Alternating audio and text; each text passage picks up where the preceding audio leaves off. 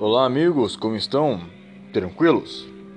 Aqui quem vos fala é o Sr. Head e estamos aqui para mais uma análise, certo? Hoje a análise ela não será relacionada a um print, a um vídeo em questão, mas eu vou estar fazendo uma reflexão com vocês relacionado ao seriado Two and a Half Men. Acredito que a maior parte de vocês por já estarmos inseridos neste contexto Red Pill, neste contexto MGTOW, talvez já conheça esse seriado, Dois Homens e Meio, na tradução, certo? Então eu vou estar dando minha, as minhas considerações, eu já assisti esse seriado pelo menos umas três para quatro vezes, eu estava revendo de novo e realmente é, tirando novas conclusões acerca de todos os assuntos, tá? E é bem provável que tenha outros posts relacionados a isso que eu vá fazer lá para a página Red Pill Journals e caso queiram, talvez um outro vídeo ou um outro podcast, tá bom? Mas este vídeo aqui em questão, este podcast aqui em questão, que vai estar saindo aqui no Spotify e também no YouTube, certo? Vai ser sobre o declínio, certo, de Charlie Harper. Então vamos lá, para aqueles que não estão familiarizados, Two and a Half Men é um, é um seriado, tá bom? De TV americano, que é composto por três personagens principais e outros antagonistas, não tão importantes assim é, para a nossa reflexão. Então iremos nos atentar apenas na relação entre Charlie Harper e o seu irmão, Alan Harper.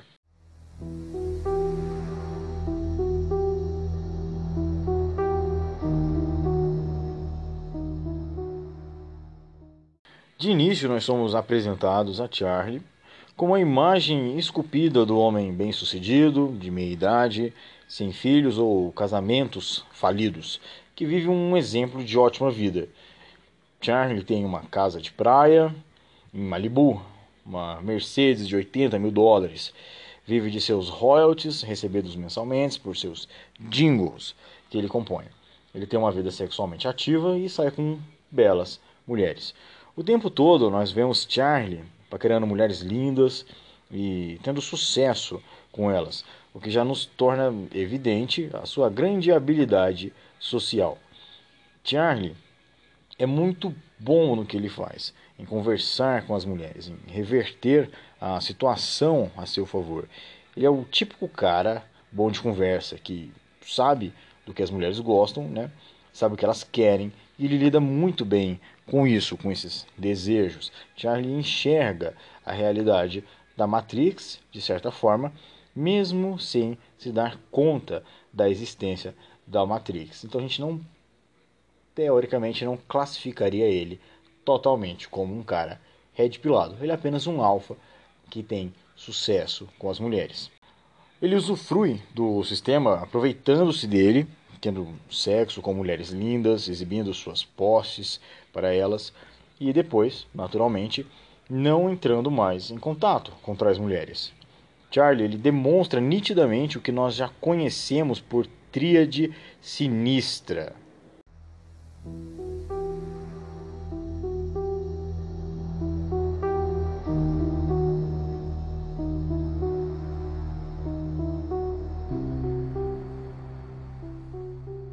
Comportamento narcisista, egocêntrico e infiel que emana naturalmente de Charlie, somado à, à boa aparência, o sucesso financeiro, sua boa fala, sua boa comunicação, tornam ele um legítimo alfa, entre aspas. Embora tenha tudo isso, como havíamos dito sobre também a tríade sinistra, Charlie ele se preocupa apenas consigo mesmo, ou seja, ele, ele é narcisista. Inúmeras vezes é demonstrado que ele tem uma certa infantilidade absurda em relação ao seu narcisismo, né? quando Charlie demonstra que, para ele, o mundo gira ao redor de si próprio. E isso cria uma atmosfera muito tensa que diversas vezes, que possa parecer engraçado na teoria, na vida real é uma característica muito rude e nada recomendada. Constantemente, Charlie manipula essas mulheres, as engana, ele as condiciona para que elas façam o que ele quer para ele, entendeu? Para seu bel prazer, por assim dizer, e com muita maestria e muita frieza. O Charlie, ele, ele não acredita no amor como uma forma de expressão romântica entre duas pessoas. Seu passado de abusos na infância criou uma espécie de terra impermeável e impenetrável de traumas, desapontamentos familiares que repercutiu em diversos transtornos psicológicos na fase adulta. Ou seja, Charlie é quebrado. E aí chegamos ao cerne da questão. O quão danificado é o cérebro de Charlie que o torna mais atraente às mulheres por sua complexidade e características extremas, aonde ele é capaz de gerar emoções fortes nas mulheres com seu comportamento doentio e insensível. Por outro lado, seu irmão, Alan Harper, com o mesmo passado sombrio de Charlie, Alan é o irmão mais novo e que sofreu o dobro de abusos de Charlie, pois o que Charlie sofria quando era abusado, ah, ele absorvia dos relacionamentos falidos de sua mãe, né? E, e seus abusos constantes, Charlie acabava descontando em seu irmão como uma forma de entretenimento maldoso particular chegando a roubar coisas e atribuir a ele a culpa, a humilhá-lo, dissuadi-lo a cometer atos impensáveis e a passar por tantas outras humilhações. A infância de Alan, ela não foi fácil. Nunca teve sorte com as mulheres, diferentemente de Charlie. Já nos é revelado que ele tinha sucesso entre as mulheres, até mesmo as mais velhas que ele, o que ele se gaba o tempo inteiro, e afinal, por que não se gabaria? Alan, ao passar dos anos, desenvolveu também diversos transtornos, da mesma forma que Charlie, como obsessivo compulsivo, entre outros. Ele se tornou um adulto ressentido e com um complexo de inferioridade, sempre buscando a aprovação das mulheres. E quando ele não as obtinha, ele sempre pedia desculpas, acenava e lhes dava sorrisos falsos e uma expressão de vergonha. Alan é a face da desgraça masculina, do estrogênio acumulado, do fracasso com as mulheres. Ou seja, Alan é o beta blue dessa história.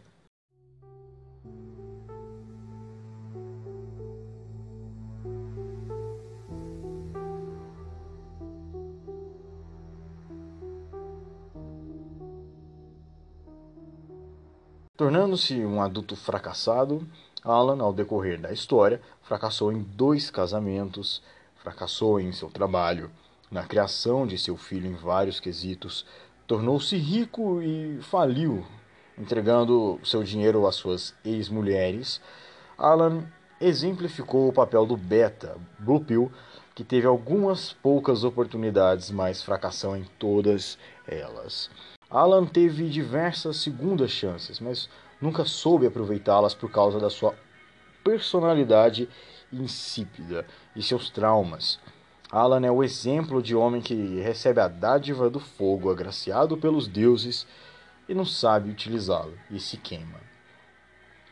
Em sua fase adulta, Alan casou-se com a primeira mulher que lhe deu migalhas de atenção e sob o pretexto falacioso de amor verdadeiro hollywoodiano tosco, que é vendido em porções absurdas de romantismo nos cinemas, Alan foi enganado. Ele foi vítima. Embora ambos os irmãos sejam vítimas de uma mesma criação abusiva, abdicados do amor maternal e fraterno, a presença masculina em casa era inexistente, a não ser, é, obviamente, dos vários amantes que a mãe deles teve.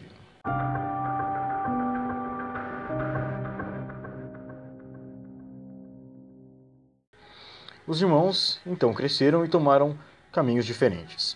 Charlie se tornou extremamente ressentido com a sua figura materna, chegando a desenvolver um complexo de Édipo dado certo momento. enquanto Alan se ressentiu e trancou-se numa bolha masoquista de menosprezo a si mesmo.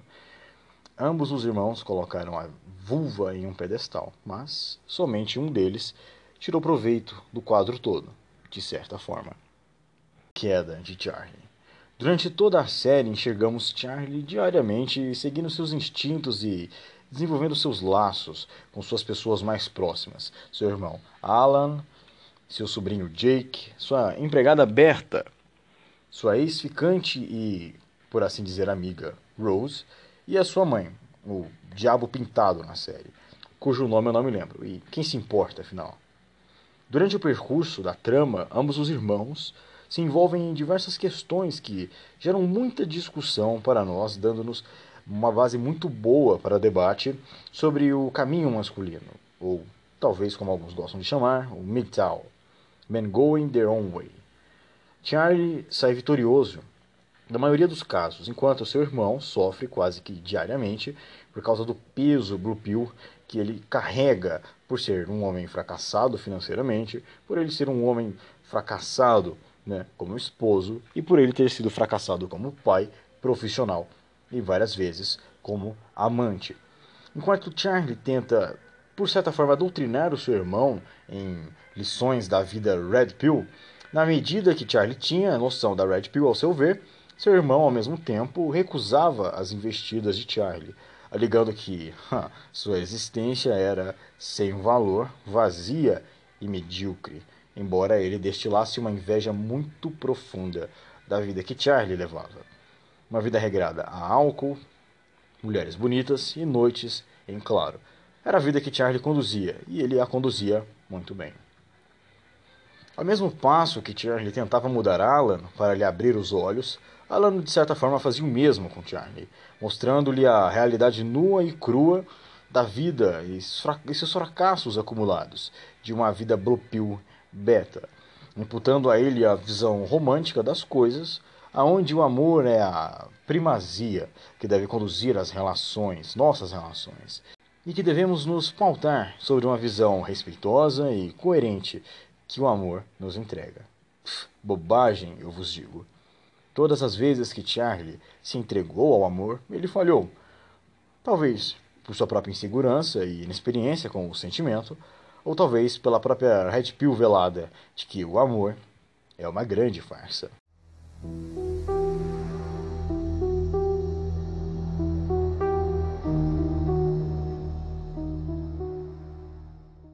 Nos relacionamentos que Charlie se envolve, as mulheres tentam a todo instante mudá-lo, inseri-lo em suas molduras, em suas realidades. Como diz o mestre Rolo Tomassi, do Rational Male, em sua primeira regra de ferro. Retirando Charlie da sua moldura, elas podem assimilá-lo à realidade delas e destruir essa imagem de garanhão bad boy e torná-lo uma ovelha submissa com dinheiro para que elas se esbaldem. Elas nunca amaram Charlie por quem ele, ele é, por quem ele é, mas pelo o que ele é. Narcisista, egocêntrico, infiel, rico. Charlie despertava fortes emoções e por isso as mulheres o procuravam e o perdoavam mesmo quando ele estava errado. Isso é irônico, não? Então, num passar de anos, a convivência com seu irmão europeu amoleceu a postura de alfa de Charlie. Charlie, que era visto como um homem decidido, forte, determinado, o que foi inclusive elogiado até mesmo por sua empregada como uma característica marcante em homens que construíram o país, como diz ela, homens que não desistiam, em suas palavras. Tudo isso se tornou poeira quando Charlie se tornou manso e amável. Sua ex-ficante e amiga Rose, que por acaso é sua vizinha e é pintada na série como uma mulher neurótica e transtornada que teve problemas na sua infância, na verdade exemplifica muito bem a visão de diversos padrões de mulheres que temos atualmente. Ah, Two and a Half Men nunca foi tão atual como é nos dias de hoje. Os estereótipos exibidos na série são como caricaturas da vida real. Nós sabemos que são imagens aumentadas, mas não são falaciosas. O perfil de Rose é muito comum, na verdade. São mulheres que são perseguidoras, elas são stalkers, e especialmente quando se trata de homens de alto valor, como Charlie era. Ora essa. Rose ficou perdidamente apaixonada por Charlie. Mesmo ela sendo de família rica, a tríade sinistra, por incrível que pareça, mexe com os sentimentos da mulher e as tornam criaturas loucas. Rose simboliza a vida pacata e blue pill que Alan teve. Diferentemente, em contrapartida, Rose demonstra o desejo genuíno por Charlie.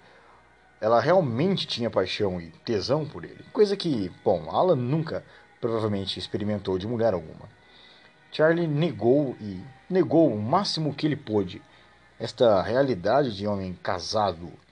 Charlie lutou com todas as suas forças no ápice ele queria preservar o seu estilo de vida, seu estilo de vida campeão e mulherengo, aonde ele poderia exercer a sua liberdade de ir e vir, de beber e dormir a hora que quisesse. Charlie vivia o sonho americano. Porém, a influência beta de seu irmão tornou Charlie temeroso e ele cedeu.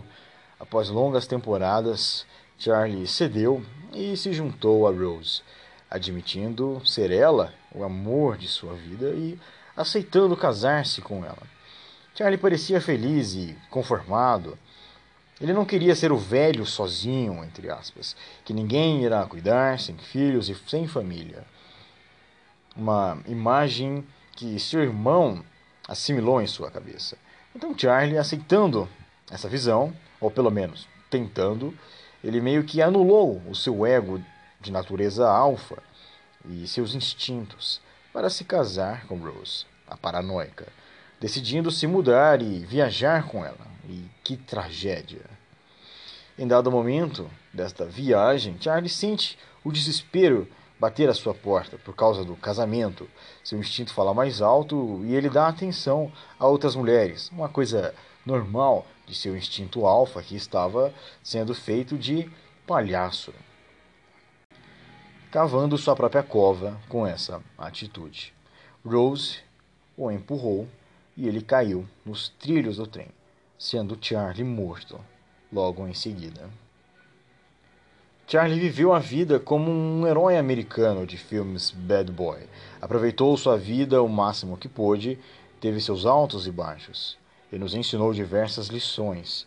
Neste caso, senhores, percebemos uma brecha aonde a arte imita a vida. Charlie abriu mão de seus instintos masculinos que diziam para ele que seria uma péssima ideia se casasse e se ele seguisse naquela direção. E ele seguiu os conselhos de seu irmão e outras pessoas que fugiam do espectro Red Pill que Charlie era familiar, quase um MGTOW, por assim dizer.